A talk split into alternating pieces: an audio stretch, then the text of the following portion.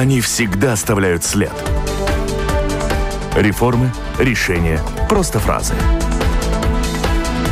Они могут уйти в отставку, а могут войти в историю. Сегодня они – действующие лица –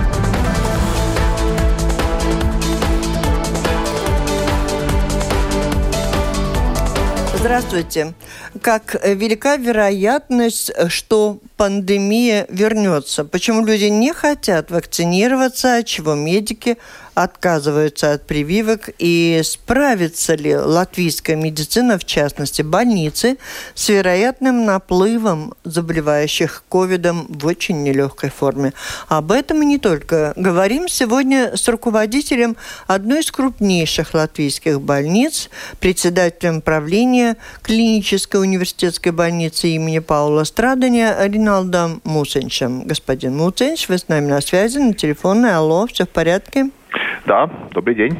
Спасибо за то, что согласились. До последней минуты мы ждали вас в студию. Я поняла, что неотложные дела, но все же выделили, нашли вот время для прямого эфира. У микрофона автор ведущая программы, журналист Валентина Артеменко, оператор прямого эфира Томс Шупейко.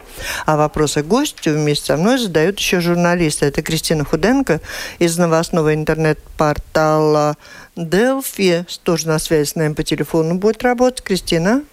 Добрый день. Да, здравствуйте. Да. И в студии со мной Маргита Спрансман, главный редактор еженедельника МК Латвия. Здравствуйте. Здравствуйте. Ну, и слушатели могут задавать вопросы, присылайте их по электронной почте с домашней странички Латвийского радио 4. Сделать это достаточно просто. Ну, первый вопрос общий, конечно. Как вы оцениваете ситуацию э, с распространением COVID вот сейчас, на данный момент? Ну, я бы сказал, ситуация настораживает, потому что мы прожили лето, у нас заболеваемость была низкая, мы много находились на свежем воздухе, мы открывали окна в помещениях, но те цифры, которые и та заболеваемость, которую мы наблюдаем в последние недели, мы видим, что она постепенно растет. И, конечно, вирус тоже э, новые мутации, сейчас э, вирус Дельта. И у нас, что еще, откроются школы. И мы видим, что этот вирус Дельта уже циркулирует э, среди молодого поколения.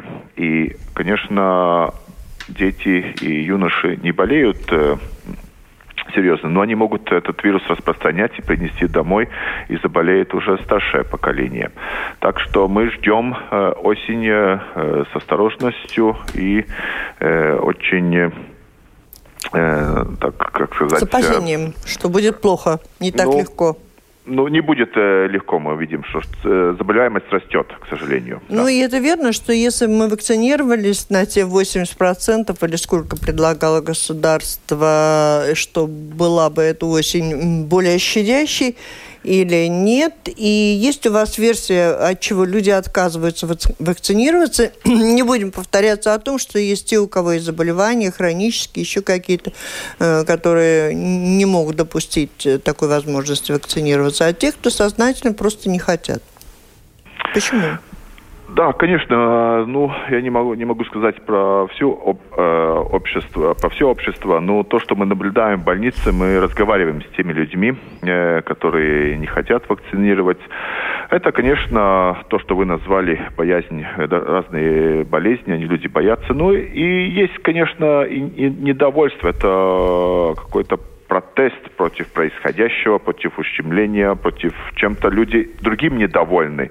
И они выражают свое недовольство, сопротивляясь какими-то решениями ну, начальства или правительства или, или чего. И это решение могут, может быть совсем э, э, любое, не обязательно э, вакцинация. Так что это не только медицинские проблемы, почему люди не хотят э, вакцинироваться, это доверие начальнику, доверие правительству, доверие вообще в нашем обществе э, друг другу. Это разные проблемы.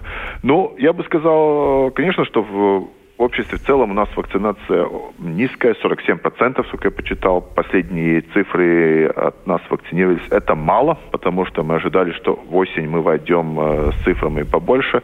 Но в больнице нам удалось э, эту цифру уже приблизить к 90%. Это, это среди нас... медиков и персонала, да? Да, среди медиков всего и всего персонала больницы mm. у нас 3183 э, 83 работающих, э, работников и из них 90% уже получили две дозы, что радует, потому что э, когда была ну, так, вторая волна прошлой зимой э, пандемии, мы у нас очень не было вакцины, у нас очень много людей болело из персонала, и это оказывало очень большое влияние на э, качество э, наших и объем нашей предоставляемой помощи. Это был очень большой риск. У нас были дни, когда около 200 э, наших работников э, болели и не были на работе. А вот интересно, попадают в больницу с тяжелой формой заболевания люди, которые отказывались из принципа вакцинироваться и потом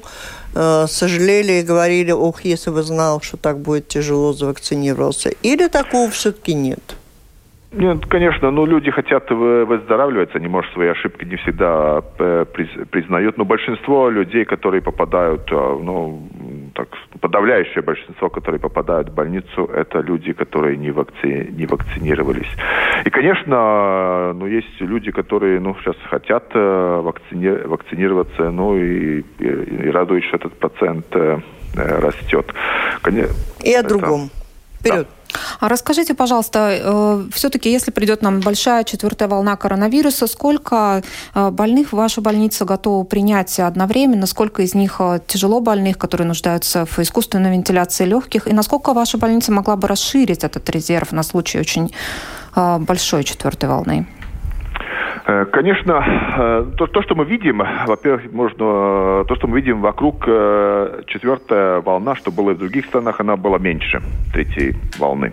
Мы надеемся, что тот, тот же самый прогноз будет и в нашей больнице. Мы расширяем, конечно, нас расширяем наши возможности. Мы увеличили койки интенсивной, интенсивной терапии. Конечно, называя все цифры, они очень теоретически, потому что мы, конечно, можем всю больницу переделать под COVID, но тогда у нас останутся, э, останутся много не проблем, больницы, да. другие, э, другие заболеваемости. Но то, что э, мы можем э, под COVID, это до, до 40 э, тяжело больных, чтобы чтоб не мешать тоже и другим, э, это, это интенсивная терапия. Э, около 200-400, ну и, и потом дальше человек, которых мы можем э, лечить, если это будет э, необходимо. Потому что мы, это, это зависит от того, какая будет необходимость и степень заболеваемости. Но наша больница специализируется на что мы не берем так, не так называемый нечистый COVID, но люди, у которых другие заболеваемости, например, сердечно-сосудистые болезни, и на них еще COVID, или это э, беременные матери, у которых э, рождаются дети, которые и при, при том э, еще заболели э, ковидом, где риски еще э, больше, чем, э, ну, если это только угу. один, э, одна болезнь ковид. Во время пандемии... А какая...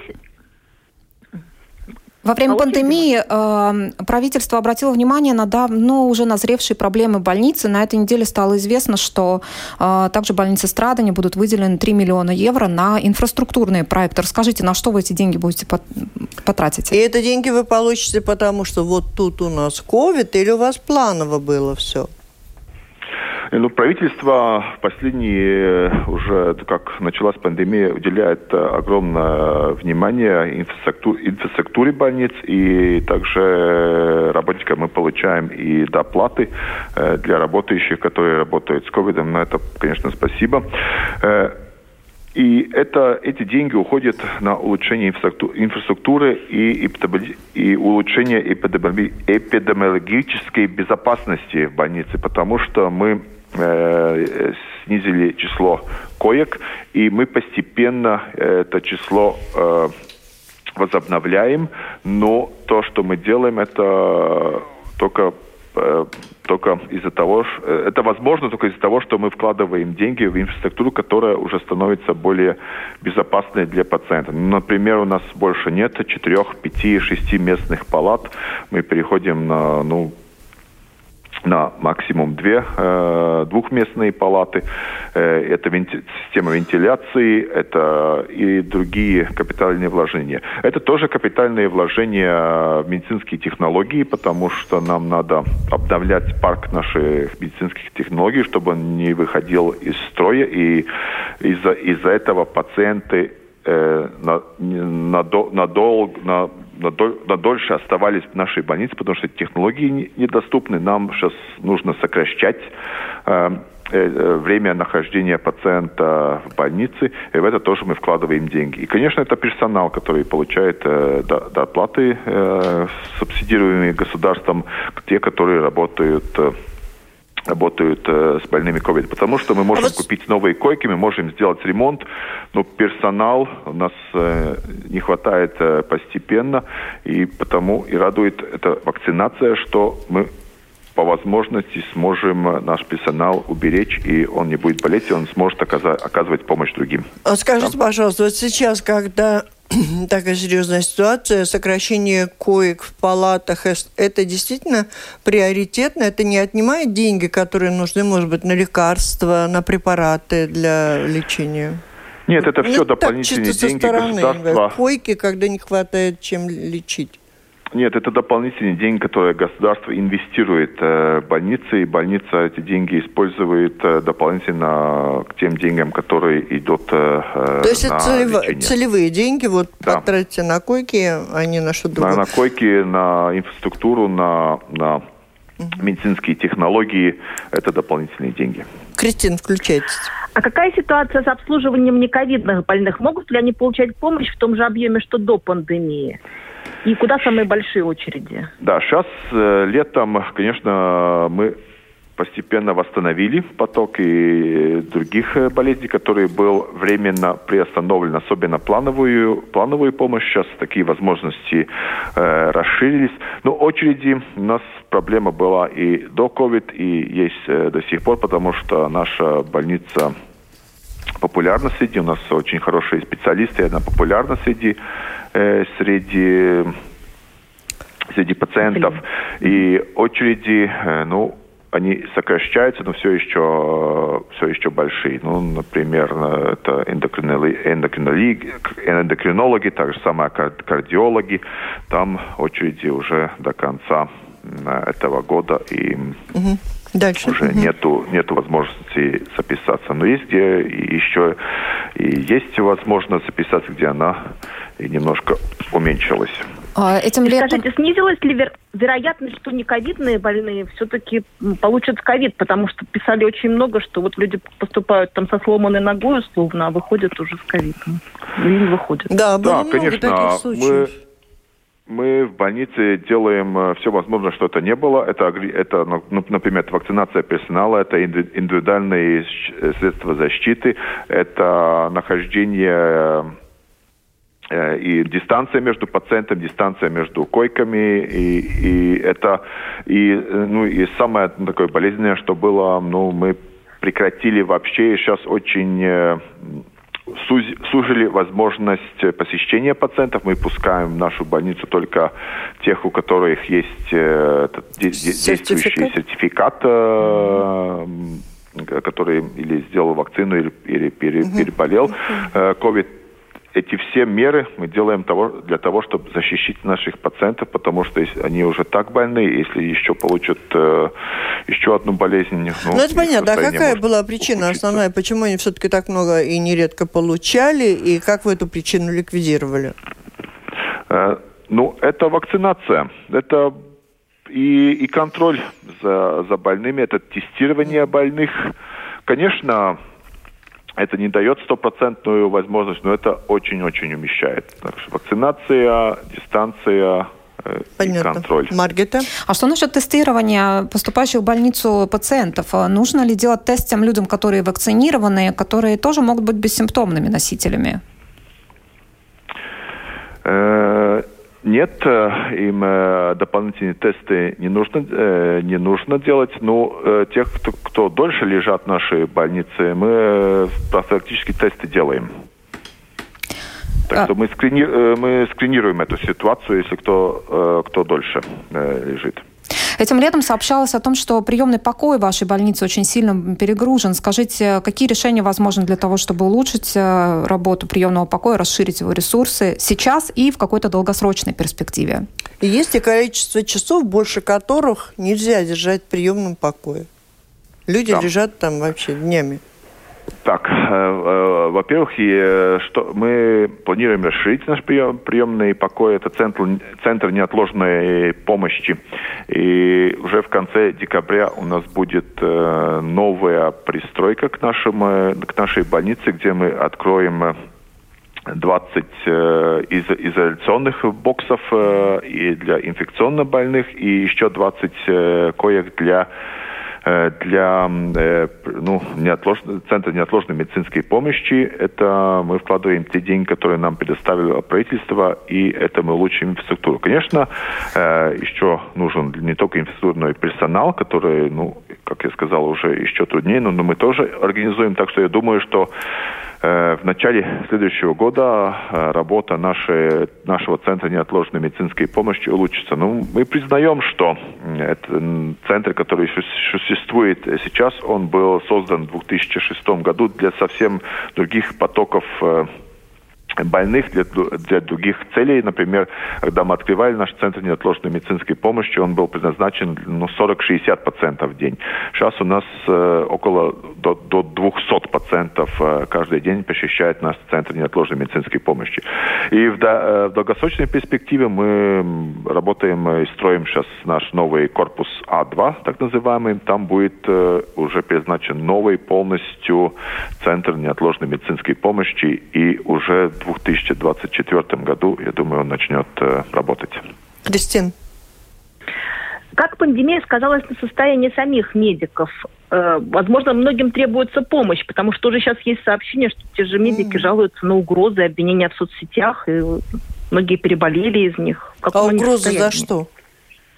Угроза, что вот они с этими ну, вакцины, что ковида нет. Ну, в общем, просто буквально на них нападают в соцсетях. Э, конечно, э, наши медики выгоряют, э, и уже многие говорят, что если, если будет еще такая же самая волна, как была вторая, как была этой зимой, многие не могут, могут ну, не выдержать еще психологически, mm-hmm. потому что, во-первых, они очень сложно работать с теми больными, но очень сложно тоже выдержать то недоверие, те сомнения, например, что там COVID это вообще не болезнь, например, а каждая третья смерть в нашей больнице в этом первом полугодии э, была от COVID. И, конечно, для медиков это очень тяжело. Любой человек, который в больнице ну, не выходит здоровым, а, а умирает, это, конечно, психологически очень, э, очень больно. Но мы работаем... И а просто... я перебью вас. А почему да. смерть от ковида каждая третья, вы сказали? А причины тому какие? Э, это... Какие там? Не хватало, может быть, оборудования, врачей? Почему? Почему люди не, ну умирают? это, от этой болезни? Это прирост э, больных, э, например. У нас было мы, более 1500 э, пациентов, которые болеют ковида, лечили. И Конечно, из смертность среди тех, которых мы лечили, ну, была очень э, ну, довольно почему? большая. Почему? Не хватало лекарств, оборудования, кислорода, что? Не, ну, э, например, ну, ну, Или там, потому что это были не, уже имели болезнь другие люди? Как бы, там были, там были, там были разные, э, разные причины. Ну, во-первых, э, мы начинали от того, что от ковида вообще лекарств нет. Только сейчас мы уже учимся, что появляются какие-то э, какие-то средства лечения. Первая терапия была только поддерживать функции организма, это искусственное дыхание и, и, и, и так далее. И и, во-вторых, я хотел сказать, ну, как бы мы ни старались, э, ну, эта болезнь, ну, настолько ужасная, но что всех э, вылечить мы, мы не можем. Э, если у человека уже почти 100% легких отказались, отказали де, э, ну, работать, ну, уже там надеяться, что мы сможем э, воскресить этого человека уже очень возможно. Это тяжело для наших э, врачей. Конечно, мы, врачи стараются, персонал э, старается сделать все возможное, но, но много людей тоже да, уходило. Сейчас небольшая пауза. Угу.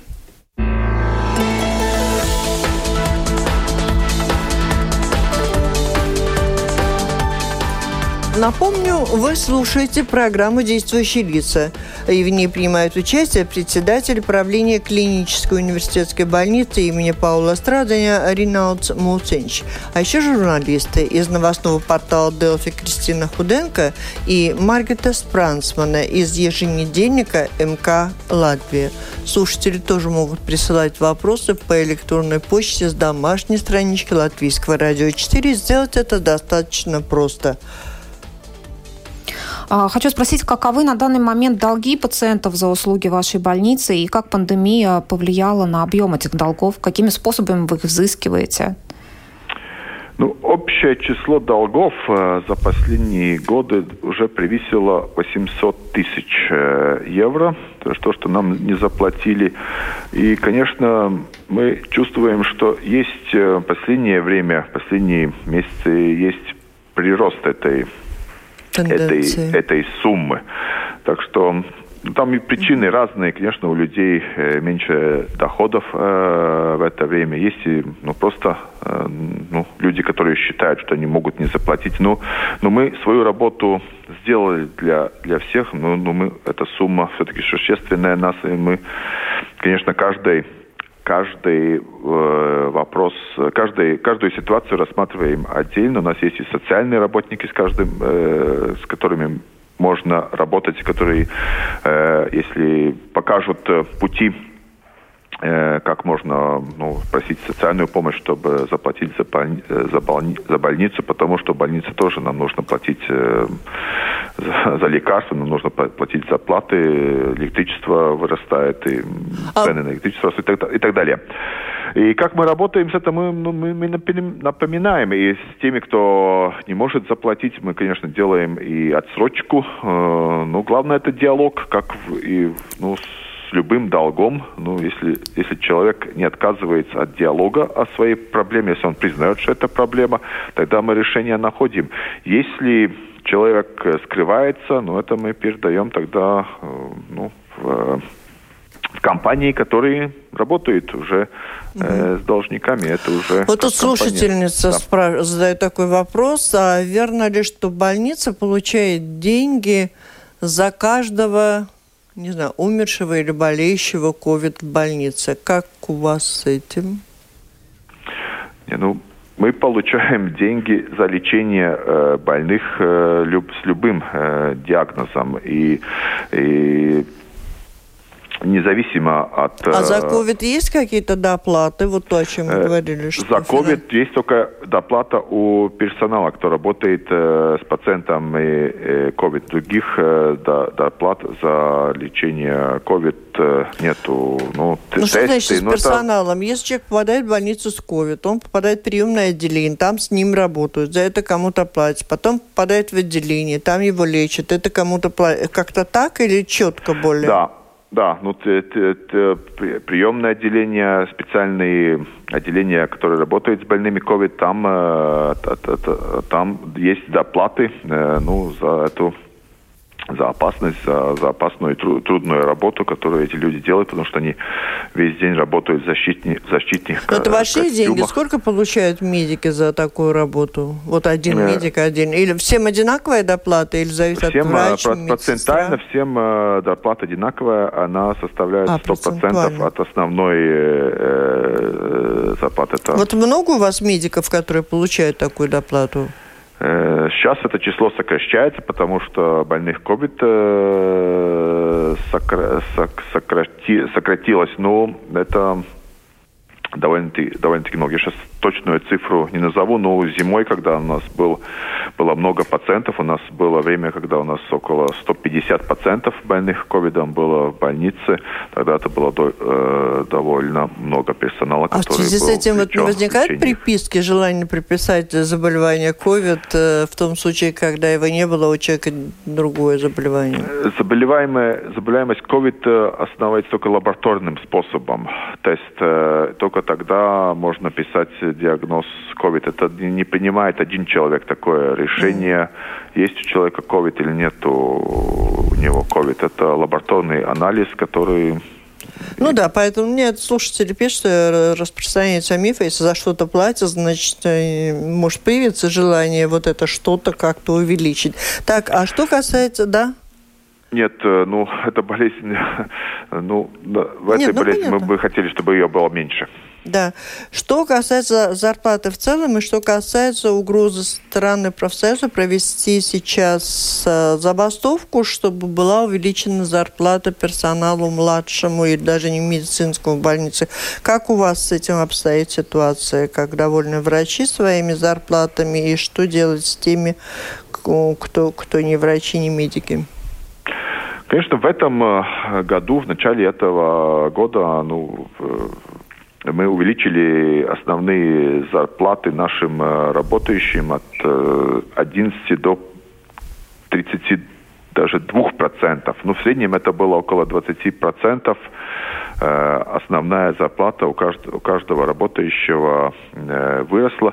Конечно, у у каждого, в том числе и персонал не медицинский. Вот вы сейчас у говорите. У немедицинского персонала еще меньше. Это что говорю только про медицинский персонал. Угу. У, не, у немедицинского персонала тоже выросло, но это было около 5-6-3%. Это, да еще ну, к их правда. небольшой зарплате там вообще ничего, да? Да. Э, но, ну, конечно, у нас проблема с меняем... Это э, зарплаты у не медицинского персонала, и ну, санитаров, и и других, конечно, она, она э, довольно-таки маль, э, маленькая, и это показывает у нас очень большая обитаемость среди этого персонала, и мы его не можем удержать, и это тоже А скажите, пожалуйста, а верно, когда выделяются деньги на повышение зарплаты в больнице, все деньги оказываются в руках руководителя больницы, и он решает, сколько процентов кому добавить, и именно вы, от вас зависело, повышать этому медицинскому персоналу или нет? Конечно, это э, решение, э, решение правления больницы, но э, государство поставило, поставило поставила раму какую-то, сколько меньше нельзя платить. Например, это помощнику сестры, этот, ну, самый младший медицинский персонал, государство сказало, нельзя платить меньше 723 евро. А вы бы заплатили нас, меньше? У нас зарплата э, этого персонала 783 евро. Мы э, мы платим больше, чем э, государство и правительство сказало, mm-hmm. как э, минимально, сколько меньше нельзя платить. Мы, конечно, смотрим на рынок труда, на возможность привлечь, привлечь и удержать этот персонал, и мы платим больше, чем правительство сказало. Ну, а как вам забастовка? Как вы поддерживаете профсоюз? Но я не могу э, в этой сложной ситуации сейчас э, поддержать. Я, я понимаю, что зарплаты, зарплаты должны быть э, выше. Это будет вопрос, который будет стоять в повестке дня, пока нам не будет работников, когда нам будет не хватать работников, и на этот день нам не хватает около ну, больше 150 медицинских работников э, разных уровней, которые ну, мы, бы с радостью приняли. До, до, до тех пор, пока мы этот дефицит не сократим, вопрос заработной платы будет острый. Но за форму диалога как забастовку я не могу поддержать, потому что ну, в то время, когда мы готовимся к третьей волне пандемии, и наши больные, э, треб, ну, нашим больным нужно предоставлять медицинскую помощь, мы не можем говорить о забастовке. ну, я не знаю, можно спросить или нет, какая-то средняя зарплата у врачей, потому что говорят о том, что тысячи некоторые специалисты получают несколько тысяч ежемесячно, а ну, санитары не получают там и трехсот. Нет, ну, во-первых, минимальная зарплата у нас ни у кого, значит, у, у персонала, который влечен, вовлечен, э, ну, э, в оказание медицинских услуг, например, этот помощник медицинской сестры, минимальная зарплата 783 евро. У сертифицов... Э, у врача э, минимальная зарплата в нашей больнице 1638 евро. Кристин, включайтесь. Я хотела спросить в связи с тем, что вы сказали, что растут расходы, и в том числе и на электричество, и на медицинское обслуживание. Можем ли мы ждать роста э, вот этого софинансирования, которое человек должен платить за пребывание в больнице, за медуслуги? Конечно, мы этого бы э, не хотели, но мы видим, что цены на то, на те материалы, которые нужны для лечения, например, ну, тоже электричество, медицинские материалы, они э, растут. И мы, конечно, делаем все возможное, чтобы расходы сократить. Но те наши, э, те наши работы поглощаются, например, ростом цены на энергоресурсы. Мы видим, как растет цена на электричество, как растет цена на отопление, цена на газ и так далее. Это поглощает те наши возможности удерживать э, удерживать цены. Хорошо. Ну, до последнего мы эти цены, сколько возможно, будем, не будем э, поднимать и будем помогать нашим пациентам. Хотелось бы узнать э, больше о таком вопросе, который интересует пациентов, о госп... очередях, но на госпитализацию. Если сегодня пациент получает направление на плановую госпитализацию в вашей больнице, как скоро он попадет э, в отделение? И такой же вопрос о э, посещении врачей-специалистов. Если я сегодня приду записаться, например, к кардиологу в вашу больницу, как скоро я попаду к врачу? Ну, например, если мы говорим о консультации у специалистов, они очень разные. Если, например, э, консультация у хирурга, вам не будет э, вам надо будет ждать пару дней, один, два, три, пять. Но если это, например, э, ревматолог, тогда э, вам сейчас средняя это 172, это больше полгода до консультации ревматолога. Это все зависит от э, специальности э, специальности врача, на которых сколько у нас есть возможность э, такие консультации представлять. И, конечно, нас спрос. Например, онколог это около 40 дней, 38, алголог это 8, аллерголог 9 дней, уролог 25 дней и так далее.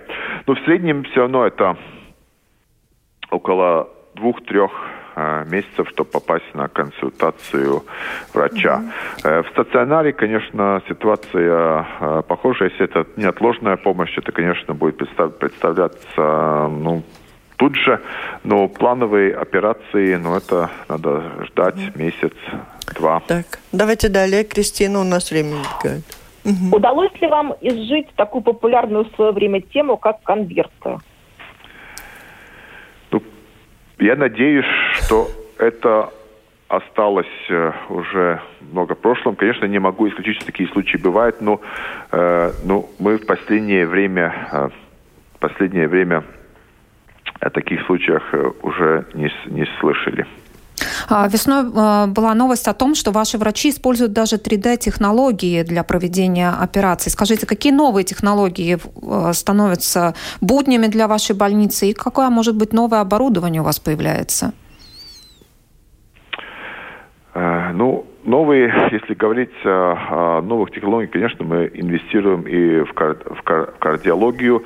Э, диаг, диагностика, э, диагностическое оборудование, она очень прогресси, прогрессирует, и мы можем уже все более точнее и быстрее прийти э, к диаг, диагнозу. Лаборатория представляет э, все многие э, новые возможности. Но, конечно, в конце концов, это ну, должен быть и человек, который всю эту информацию понимает, складывает и приходит э, к какому-то решению. Так что технологии развиваются, но все равно много зависит от самого врача, который эту информацию анализирует. Кристин, последний. Угу. Да, да. Насколько активно студенты РСУ подключились вот к процессу в связи с этой пандемией? Просто были призывы?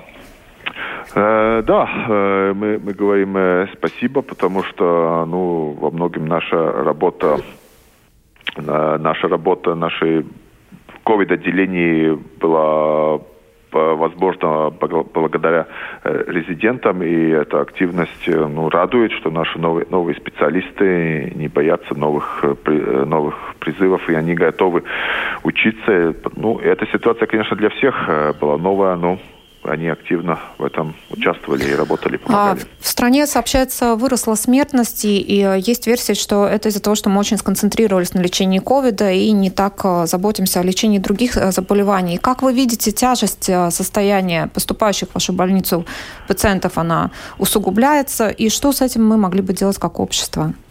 Она, конечно, усугубляет, потому что на, на некоторое время, ну, последний год мы, мы не принимали э, больных, и сейчас те, которые появляются в нашей больнице, уже состояние тяжелее. То, что нам э, нужно делать, нам нужно побороть COVID, э, чтобы ну, лечение было более безопасным, доступным, и ну, мы помогали и другим э, пациентам, и все и большинство ресурсов не уходило только на лечение COVID. Ну а сейчас, если будет эта волна, то так и будет, что люди, которые болеют другими болезнями, остаются как бы на втором плане, в первую очередь надо спасать. Ну, мы всегда помогали людям, которым помощь э, нельзя откладывать. И этот принцип был, помощь нельзя откладывать тем людям, для которых э, мы после откладывания этой помощи не возвратим состояние здоровья в прежнее, э, в прежнее состояние. Так что и во время COVID мы, мы много работали с теми пациентами, у которых были другие болезни, онкология, кардиология, потому что люди не перестали, э, перестали болеть другими болезнями. Но, конечно, это люди и сами боялись э, приходить к врачу, потому что они боялись заболеть COVID, по, схватить по дороге. У них состояние здоровья уже так было э, шаткое, и они сами боялись обращаться к врачу. Так что сейчас наш главный враг в здравоохранении – это пандемия COVID. Как вы можете а сколько, оценить... Сколько медиков... Угу, да, давай. Сколько медиков отняла у больницы пандемия? И помогают ли их семьям? Э, у нас э, если, в нашей больнице один э, медик умер от, от, панд, от, панд, от пандемии. От COVID. От COVID, это было ну, на, на, в конце самого прошлого, прош, прошлого года. И, ну, я, наш, конечно, наши наши работники э, поддерживают э, семью, ну и, и сколько мы только можем. Оцените, Главное, это эмоциональная поддержка. Да. Оцените в завершении состояния здоровья общества в целом. Что вы можете сказать? Вот вы отвечали на вопросы Маргареты. Мы говорили о том, что ну, COVID нанес урон возможности лечения других заболеваний. Можно как-то измерить вот, по сравнению с предыдущим периодом здоровье общества, людей общества? Ну, это такой, ну, не, не за одну минуту можно э, вопрос отвечать. Э, ну, во-первых, э, ну, мы видим, что заболеваемость растет, но это мы видим, что и возможность эту заболеваемость диагностировать и лечить тоже, тоже растет. Все-таки средняя продолжительность жизни в Латвии растет, несмотря на то, что мы думаем, что все, мы болеем больше. Конечно, чтобы это, этот уровень содержать, нам нужны, нужны большие э, вложения и в будущем нам нужно будет еще больше вкладывать в нашу систему здравоохранения, чтобы мы продолжали жить дольше и, что самое главное, и качественнее, чтобы нас не мучили болезни. И на этом мы говорим вам спасибо. Единственный один вопрос от слушателей. Он спрашивает, а что вы будете размещать в этом новом корпусе? Вот заинтересовался. Хотелось бы этим вопросом завершить. Какие ну, мы будем размещать э, центры неотложной медицинской помощи и, и те, те структуры, которые у нас находились в старых э, корпусах, это офтальмология, это наше родильное отделение, которое сейчас находится в помещениях, которые ну, не соответствуют уже ну, требованиям нашего времени. Скажите, а вот этот процесс отъезда врачей за границу, он за этот период пандемии изменился? Ну, у меня нет такой, ну... Ну, вы теряли врачей в свое такой... время от того, что они уезжали? Э, ну, конечно, мы теряем, особенно мы теряем врачей, которые даже не приходят к нам работать, которые уже после учебы уезжают уже в другие страны. Но нельзя сказать, что это, это благодаря пандемии, ну, вообще э, это немножко осугублило э, возможность куда-то поехать, и может это немножко, немножко, немножко работает, но это тоже улучшило у, у, у, востребованность врачей увеличилась. Ну, пока я не могу так... Э, э, Обнадеж... Обнадеживать, да, что они никуда больше не поедут? Что больше не поедут, конечно, пандемия показала и, и узкие места в системах здравоохранения всех стран. Спасибо, завершаем. Это была программа «Действующие лица». И в ней сегодня приняли участие председатель правления клинической университетской больницы имени Паула Страдания Риналд Муцинч, журналисты из новостного портала «Делфи» Кристина Худенко и Маргита Спрансман, главный редактор еженедельника МК «Латвия». Программу провела Валентина Артеменко, Латвийское радио 4, оператор прямого эфира Томс Шупейко. Всем спасибо, удачи. До встречи в эфире. До свидания.